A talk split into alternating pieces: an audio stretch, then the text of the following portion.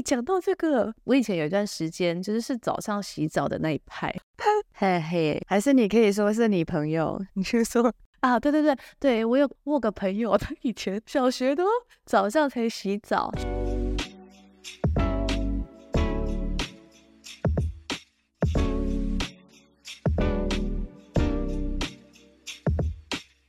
嗨，我是派蒂小姐，我在美国西雅图。嗨，我是 Lego，我在日本东京。这个频道将分享我们在异国的生活大小事，谈论日本及美国有趣的新发现。不管你是正准备移去海外，还是对异国生活感到好奇，反正先来听听我们的彩的故事就对了。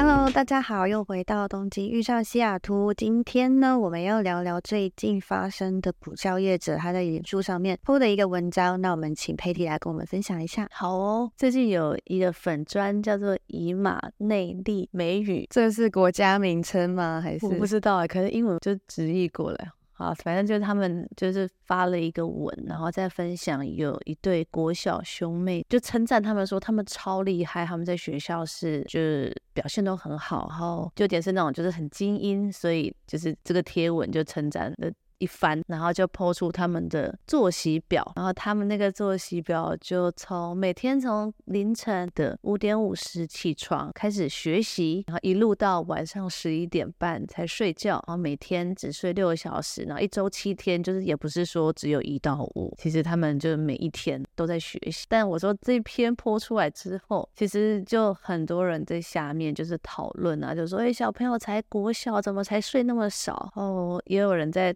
讨。论说哦，就是那个补习班的费用啊，二之类的。我其实看到的时候，我记得我最惊讶的就是他那个作息表。我我稍微念一下好了，就他是五点五十起床以后到七点十分会写公文，这好像是就是现在。台湾小朋友会学的一个东西，嗯嗯，之后就上课了嘛。反正他七点半到四点就上小学，反正跟大家一样。但重点是他下课之后，第一个是他在四点零五到四点三十五是在车上写完学校的功课。我记得以前我我在车上看书还是干嘛就会被骂，对，因为车不是会晃吗？我记得对眼睛不好有几件事情，除了光线不好以外，就是你的眼睛要一直对焦，就因为晃动，所以他他需要从重新对焦，可是你可能没有那么大的感觉，所以我觉得他们能在三十分钟内在车上写完学校功课是一件很厉害的事情。嗯，但是但是会不会那个功课是不需要用眼睛的？比如说录朗读英文杂志之类的话啦，我是说，或是爸妈开车技术特好，没晃不会晃，要怎么朗读 杂志英文，然后不不看？你说用背的吗？就是。就你有没有不看东西吗？真的哎，bug 好，当我没有问，是不是难难难？对，这个难，对难难难。我觉得你讲的蛮有趣，就如果以后 AI 的世界，它真的是戴着耳机，就它真的是可以闭着眼睛把这一些东西都做完，那我就觉得 OK。但现在多数的功课应该都还是要写一些东西吧？好了，反正就在车上完成学校功课，这个我有点意外。然后接着四点半到七点就在补习班了，就 OK。然后这里还再再来要七点到七点十五是在车上把晚餐吃完，十五分钟在车上吃完，就他甚至不是坐在一个餐桌上好好的跟爸妈聊天，是十五分钟。对，佩蒂感觉觉得这个这些小孩很可怜。哎，你不可怜，我觉得有点不可思议，就是要我在。车上十五分钟吃完晚餐，我也会觉得不太舒服吧？或是或是，不然我们来想，十五分钟可以吃完的话，那我们可以吃点什么？麦当劳吧，嗯、麦当劳三明治，就是方便的东西。你不肯吃一个鸡腿便当，然后还在那啃鸡腿，然后车上油油的，就是我不知道哎、欸，但我只觉得好像不是一个很舒服的用餐体验。对，如果想配个饮料，那我是不是没地方放饮料？然后就不知道，我有点难想象。反正他。这么急是因为他七点二十到八点二十又要去那个公文教室报道，就是又要去下一个补习班。接着回家之后呢，八点半到十一点是练琴，琴艺真的很厉害的那种小朋友。就是什么我雅马哈史诗级，反正我记得是厉害的，就是练琴。对，然后已经十一点了，等十一点到十一点半还要再念英文，然后十一点半就是念完之后睡觉。虽然他这里没有列他，他就差没有列洗澡，但反正这就是他一天的行程。他们有洗澡吗？应该没洗吧？呃，他没洗，应该有了。哎，讲到这个，我以前有一段时间就是是早上洗澡的那一派。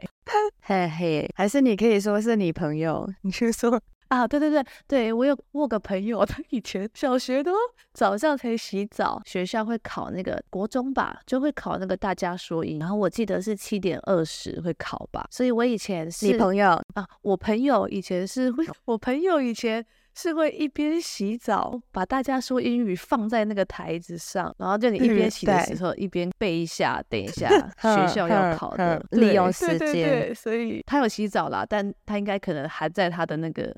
英文里面还在他念英文的里，我也有个朋友，你也有朋友，好，你朋友怎么了？他不是太是像这种挤压时间的方法，他比较克难，他就是有时候后回家吃个晚饭，然后又要就是赶骑脚踏车去赶英文补习班的时候，但又想洗澡，因为刚刚可能体育课结束。他有时候就是会湿着头发去补习班上课。哦，那你那朋友头会不会冷？会不会有点偏头痛？他好像有一阵子都短头发来解决这件事 情。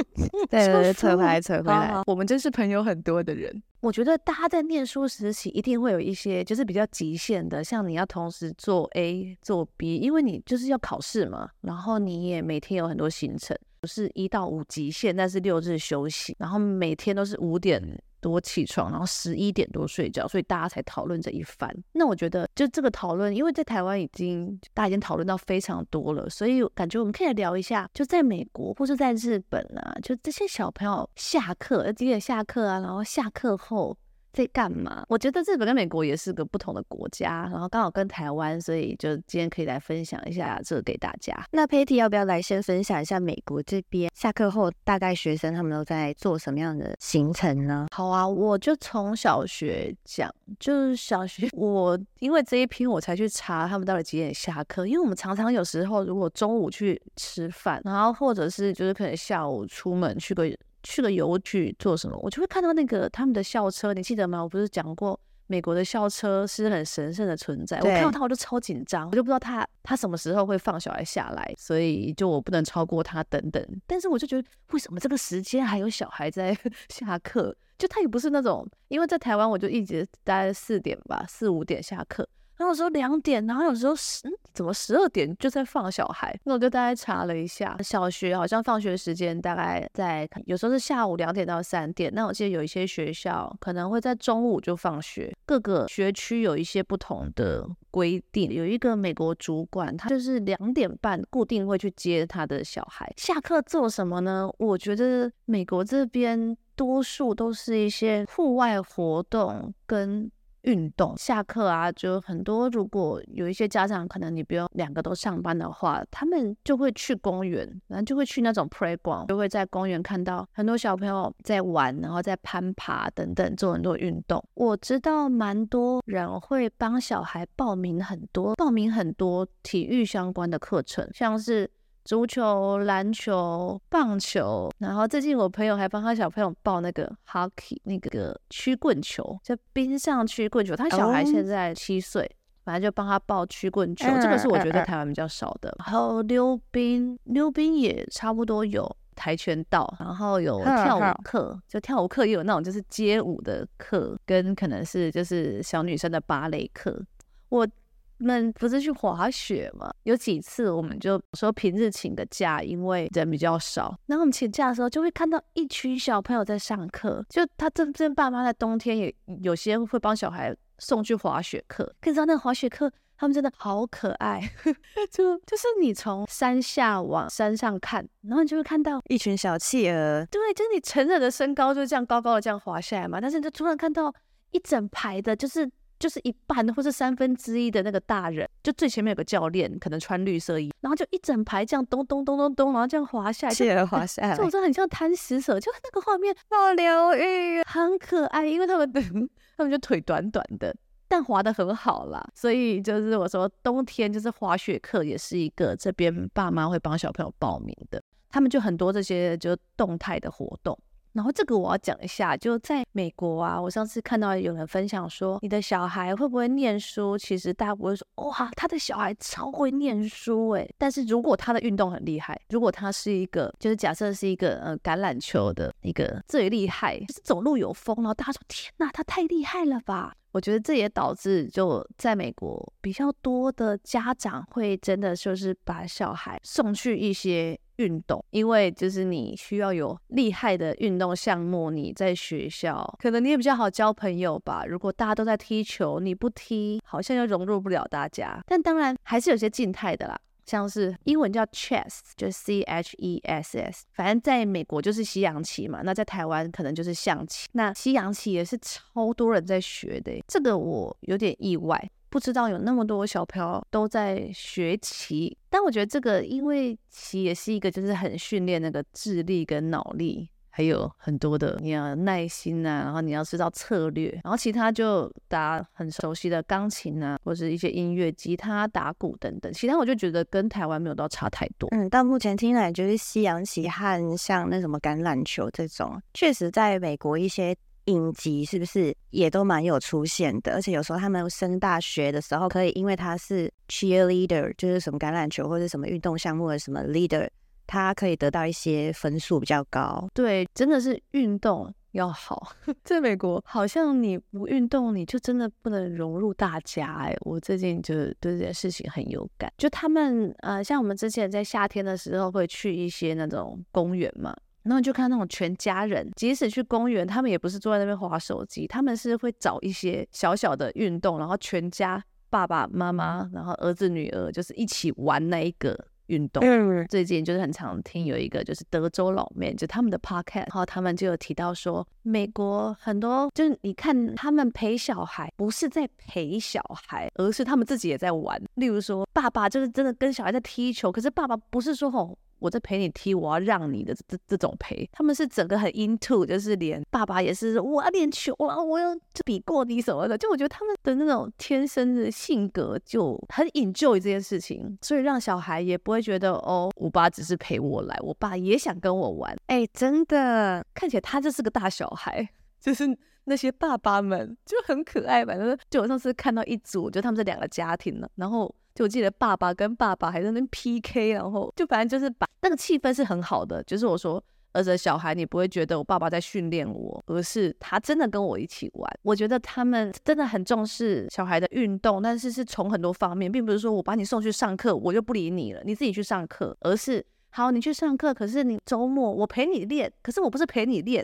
是我们来踢球，观察到，我觉得就呃呃家长，就我们自己就是也要多多学习的。所以像我们最近去滑雪，我们就会觉得好像比较不是说呃想让他去体验，是我们自己想滑，所以就把他抓去。但是三个人同时滑下来那种感觉，我就觉得哦，一起做事，但是你们只是一起运动，而不是一起看电视。嗯，所以就是我也还在练习这种氛围，但试了就是从滑雪试这种感觉以后，我就觉得嗯。还还不错，有已经感觉你慢慢打开那个了耶，就是慢慢打开，搞不好以后再继续听 podcast 就会发现 佩蒂整个转型成外国家长的那种氛围，会不会？啊，告诉你，我现在真的是比以前爱运动，很棒。好啦，但希望可以持续。日本的，你有没有什么观察？就是这些小朋友下课后在干嘛，或者是你有没有不知道？你有没有什么可以跟大家分享？日本这边我可以分享的比较有限，但是我就是从有限的经验里面，我听说，因为现在真的是像 Switch 啊、电玩那些 AI 的世界了嘛，所以